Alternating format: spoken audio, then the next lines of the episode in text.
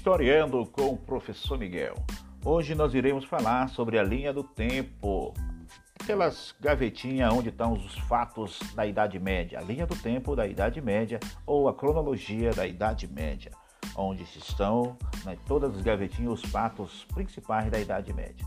Tudo começa no contexto aqui de 476 depois de Cristo, com as invasões dos bárbaros germânicos que invadem e derrubam o Império Romano do Ocidente. Lembrando a cada um que o Império Romano já estava dividido em dois: Império Romano do Ocidente e Império Romano do Oriente. Isso aconteceu no ano 476. No ano 481 depois de Cristo, Clovis é proclamado rei dos francos. Lembrando que Clovis foi o fundador, praticamente, segundo os historiadores, hoje da belíssima França. O rei dos francos manteve uma dinastia conhecida como os Merovíngio. No ano 493, Teodoro funda o reino Ostrogordo da Itália. São bárbaros que invadem aquele contexto ali da Itália e formam o reino Ostrogordo. Só uma curiosidade: esses bárbaros que invadem essa, o mundo ocidental se tornaram grande potência, grandes países hoje denominado ou de origem dos bárbaros. No ano 527, Justiniano assume o trono do Império Romano do Oriente. Foi o que eu falei anterior. A Roma estava dividida em dois impérios. Agora Justiniano assume o trono do Império de Roma do Oriente. No ano 622, que é importante para nós, embora tenha acontecido esse fato lá no Oriente, em outro contexto continental, é, a fuga de Maomé de Meca para Medina é o fato conhecido como Égira. Esse fato dá-se então o início do calendário muçulmano. E lembrando que Maomé foi o principal ou é o principal líder desta religião. No ano 711, início das invasões e conquista dos árabes ao sul da península, da Península Ibérica. Só um detalhe: esses, esses árabes muçulmanos que se converteram ao islamismo por intermédio do profeta Maomé, eles cresceram, proliferaram de uma forma assustadora e fizeram de tudo para que a sua religião se tornasse a religião oficial do planeta. Então começaram a invadir o Ocidente. Só que no ano 800 surge na história um contexto muito interessante, que é a dinastia dos Carolíngios, e esse cara se destaca muito, que é Carlos Magno, coroado imperador. Esse Carlos Magno tenta de tudo frear esse avanço muçulmano. No ano 843, houve um tratado de Verdun, que estabeleceu a divisão do Império Carolíngio. Isso aí não foi bom para o Ocidente, porque a, a, o Ocidente ficou fragmentado, certo? No ano 987, Hugo Carpeto é coroado rei da França. Esse Hugo Carpeto foi coroado rei da França. A França tenta respirar, mas já está entrando num sistema praticamente feudal.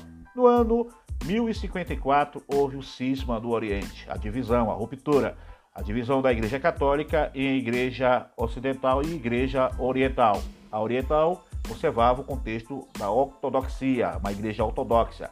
No ano 10, no ano 1095, a organização da primeira cruzada pelo Papa Urbano. Lembrando que a, a Europa já estava praticamente toda no contexto feudal. A Igreja Católica Apostólica Romana já mandava e desmandava, ela que mandava, era a rainha do, da Idade Média. Então, no ano 1095, o Papa Urbano II organiza a primeira cruzada. No ano 1118, a criação da Ordem dos Cavaleiros Templários. Isso é importante porque os Templários se expandiram pelo mundo, se expandiram em busca de uma solução para o que estava acontecendo no Ocidente. Esses Templários se tornaram muito fortes, foram eram cavaleiros super treinados para defender o contexto do cristianismo. No ano de 1122, é, a, condata, a condata de Worms, que quer dizer o tratado assinado pelo Papa Calixto II e o imperador Henrique V, colocou fim a primeira fase da queda das investiduras entre o Sacro Império Romano Germânico e o Papado. É importante nós entendermos que essa, essa junção de Estado e Igreja sempre houve na Idade Média, mas a Igreja se destacava muito, mas muito mesmo. No ano 1163, iniciou-se com, com um contexto interessante que é a construção da Catedral de Notre-Dame em Paris. A famosa Catedral de Notre-Dame em Paris foi, constru... foi teve o início neste ano, no ano 1163. No ano 1231, o Papa Gregório IX instituiu a Inquisição, uma forma de, de tortura aderida pela Igreja Católica Apostólica Romana. Há quem diga que isso não existiu, mas muitos historiadores garantem que isso existiu e foi muito cruel para a nossa história, uma página muito triste da nossa história chamada Santa Inquisição. No ano 1265, a origem do parlamento da Inglaterra. Essa Inglaterra começa a dar um, dar, caminhar para uma, um futuro brilhante, onde o contexto é, monárquico iria ser substituído ou foi, foi substituído pelo parlamento. No ano 1360, 1351, perdão, foi instituído na Inglaterra o Estado dos Trabalhadores, cujo objetivo principal era controlar os salários e os mercados de trabalho do país. Muito importante isso para a classe trabalhadora. Muito importante. Eu estou falando Estatuto dos Trabalhadores. Falei Estado, perdão, é Estatuto dos Trabalhadores. No ano 1358, ocorreram na França várias revoltas camponesas contra a exploração dos senhores feudais. Estas ficaram conhecidas como Jacques Reis. Importante isso.